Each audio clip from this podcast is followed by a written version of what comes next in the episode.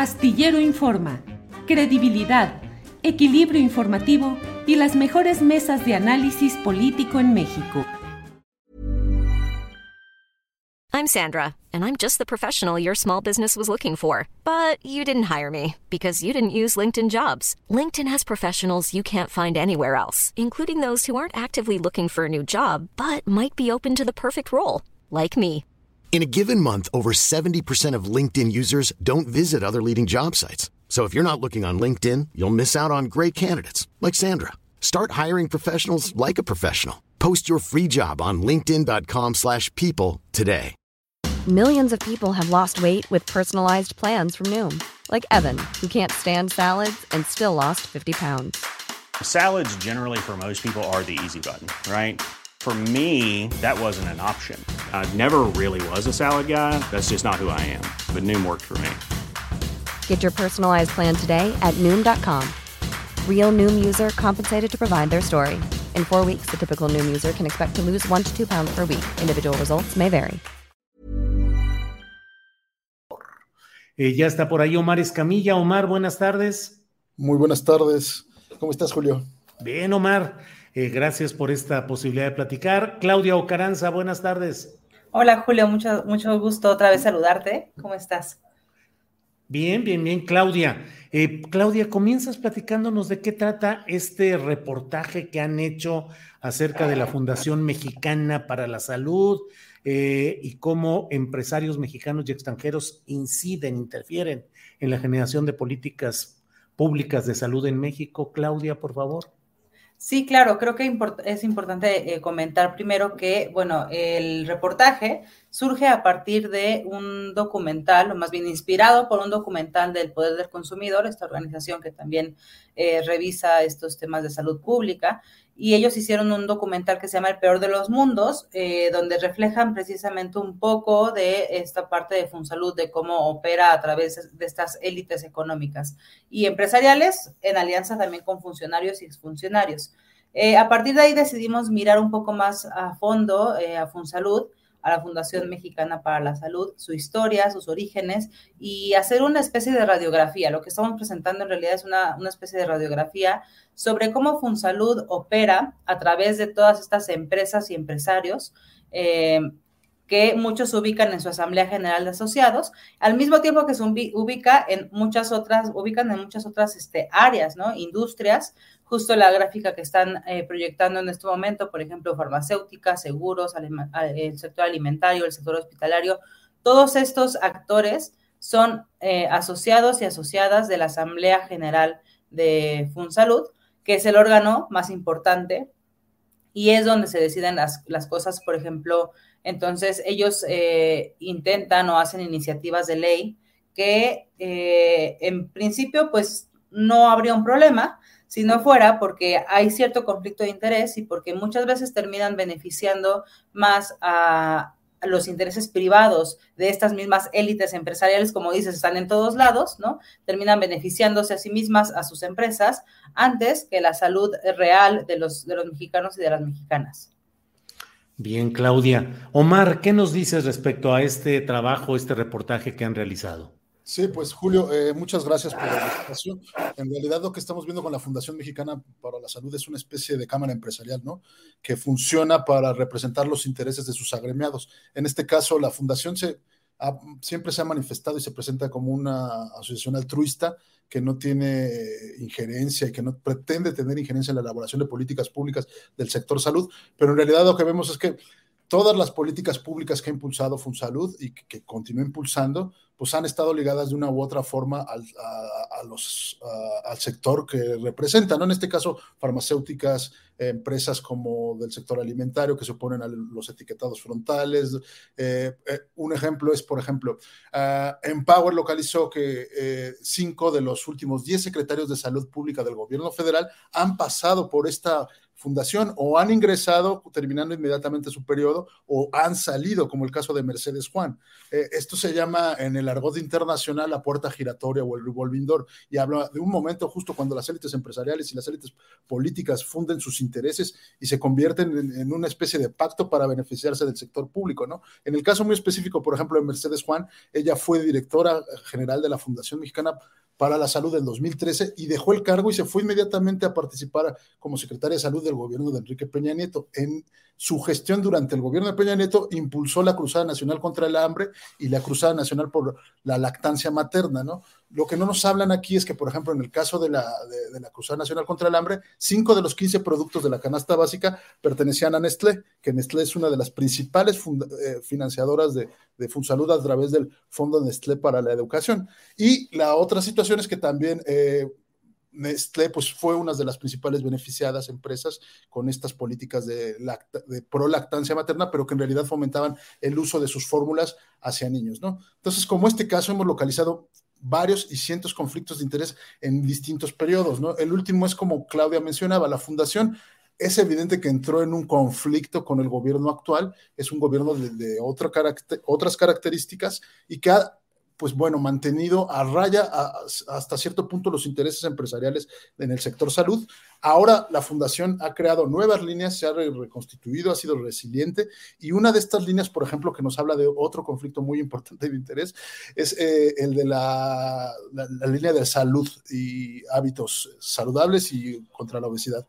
En esta línea participa Patricio Caso Prado, un funcionario que fue un alto funcionario de la COFEPRIS y que en la actualidad ocupa uno de los puestos más importantes en Coca-Cola Company de México, ¿no? Entonces, para que nos demos cuenta, a través de estas nuevas líneas en las que se está reconstituyendo FunSalud, pretenden impulsar nuevas eh, iniciativas de leyes para hablar de una vida saludable, de incluir, por ejemplo, la telemedicina, ¿no? Quieren la fundación, y no lo decimos nosotros, si tú entras a, la página web de la fundación, la fundación dice, estamos trabajando para crear un capítulo dentro de la ley de salud que hable de la telemedicina. Lo que no nos dicen es que los dueños de la telemedicina de FunSalud son Fundación eh, Carlos Slim y la GNP, ¿no? Dos de las corporaciones más importantes en el sector salud. Por ejemplo, GNP el año de 2021 tuvo 53 mil millones de dólares en, en ganancias solo en la parte de seguros médicos.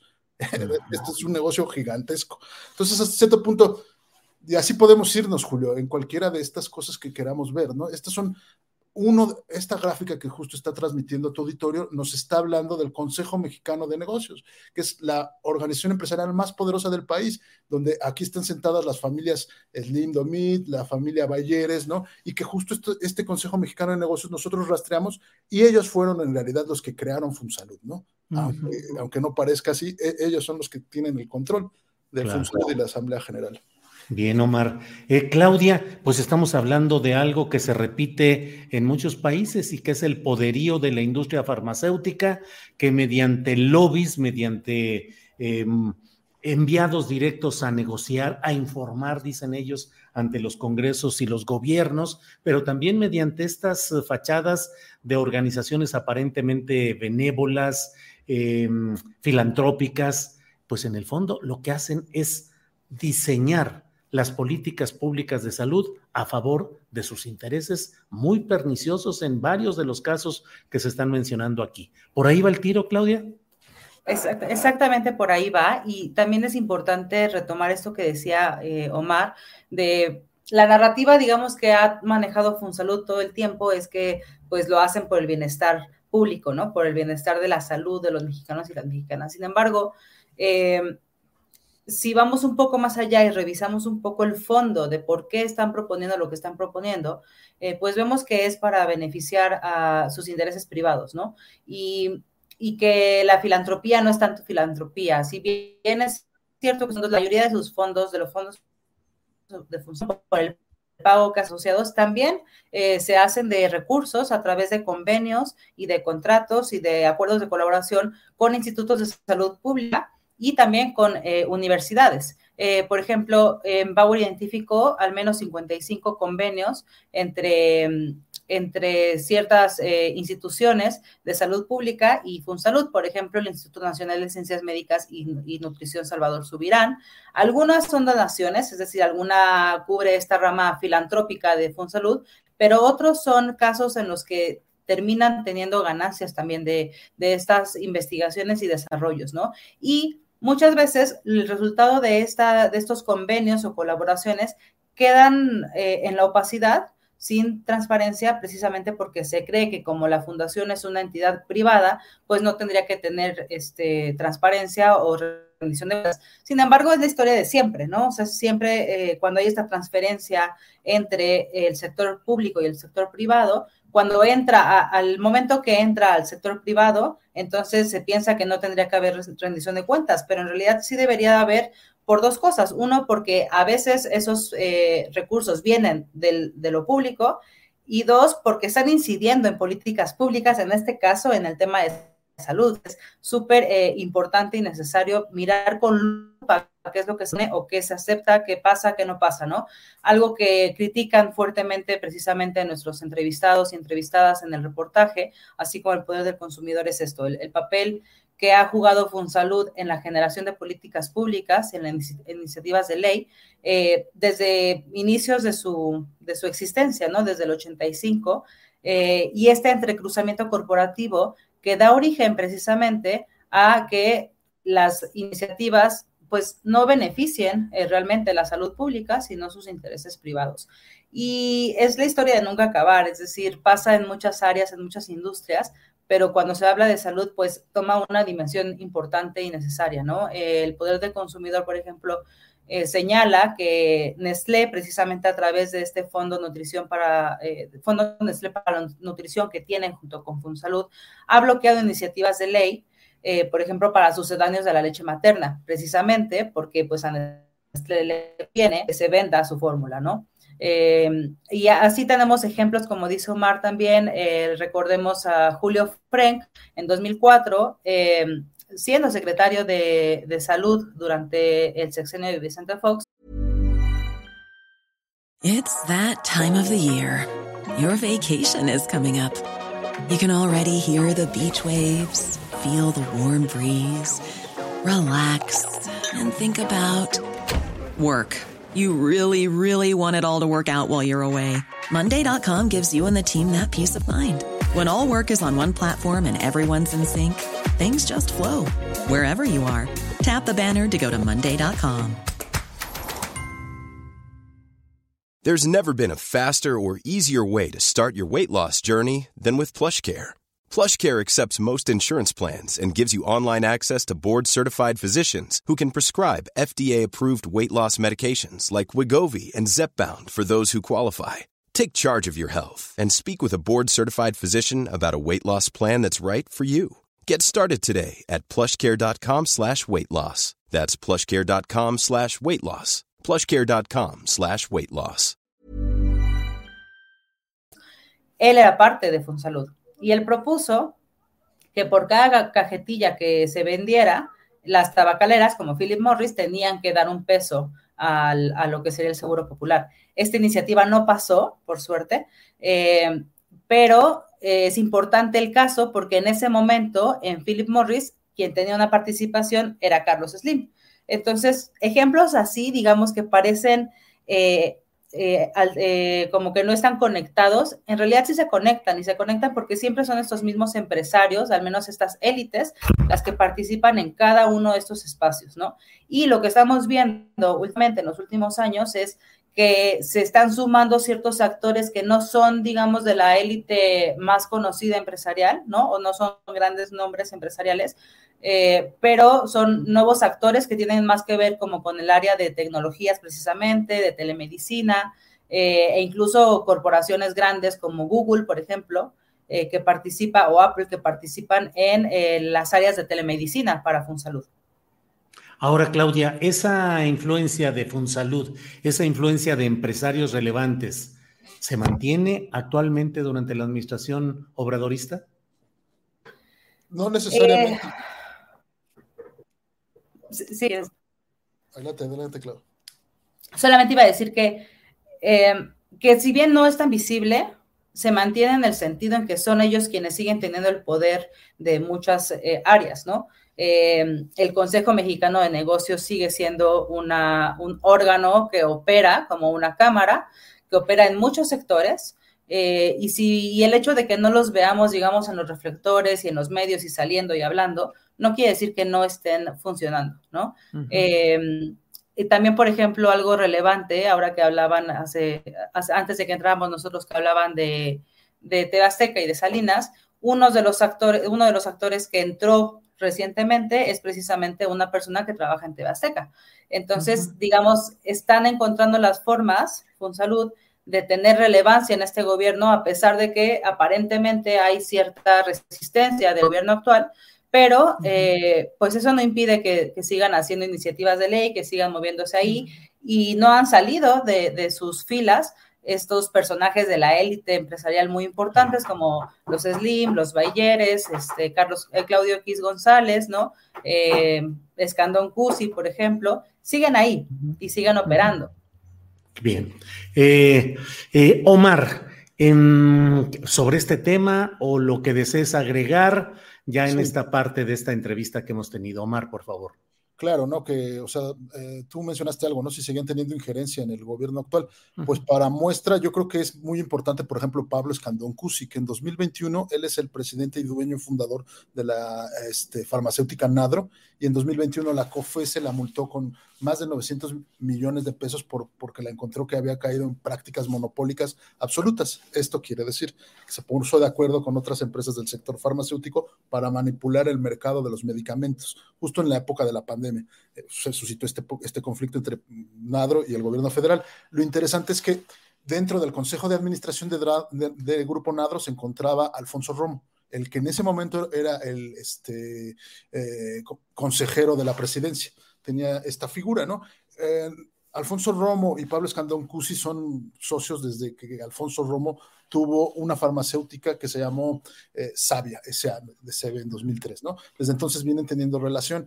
Alfonso Romo también participó, por ejemplo, en, en, Funsalud, y Funsalud, aunque ha perdido cierto peso, lo que estamos viendo es que la transformación de la fundación en líneas de acción tiene, obedece justo en tratar de incidir un poco en la próxima elección presidencial, generando algunas este, iniciativas que ataquen eh, o que puedan ser incorporadas en el Plan Nacional de Salud, ¿no?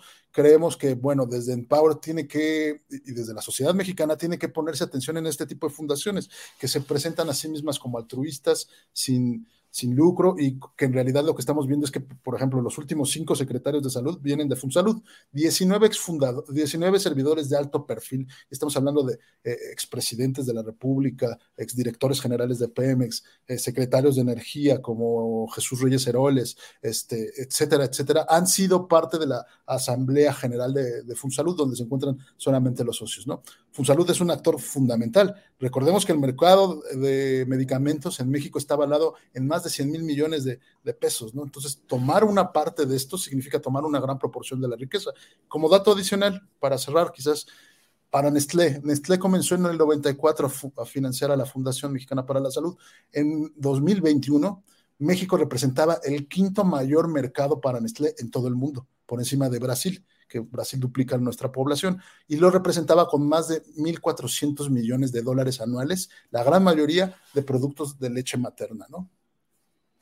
Híjole, pues eh, Omar y Claudia, muchas gracias por esta investigación, gracias por estar con nosotros. hay que ver luego el enorme mundo de estas corruptelas y de estos intereses en el ámbito de la salud, desde los secretarios de salud, el Partido Verde, eh, los González, eh, los medicamentos similares que con frecuencia no tienen exactamente la cantidad o la calidad deseada en todas estas cosas. Es un mundo que necesita una investigación periodística a fondo como las que ustedes están haciendo. Entonces, Claudia, muchas gracias. Muchas gracias, Julio, por el espacio. Solamente recordar que pueden leer el reportaje en empowerllc.net y nuestras redes son empowerllc igualmente. Eh, ahí cualquier duda o comentario con gusto los, los recibiremos. Y otra vez, gracias por el espacio, Julio. Al contrario, Claudia. Omar Escamilla, muchas gracias. Muchas gracias, Julio. Bien, gracias. Para que te enteres del próximo noticiero, suscríbete y dale follow en Apple, Spotify, Amazon Music, Google o donde sea que escuches podcast. Te invitamos a visitar nuestra página julioastillero.com.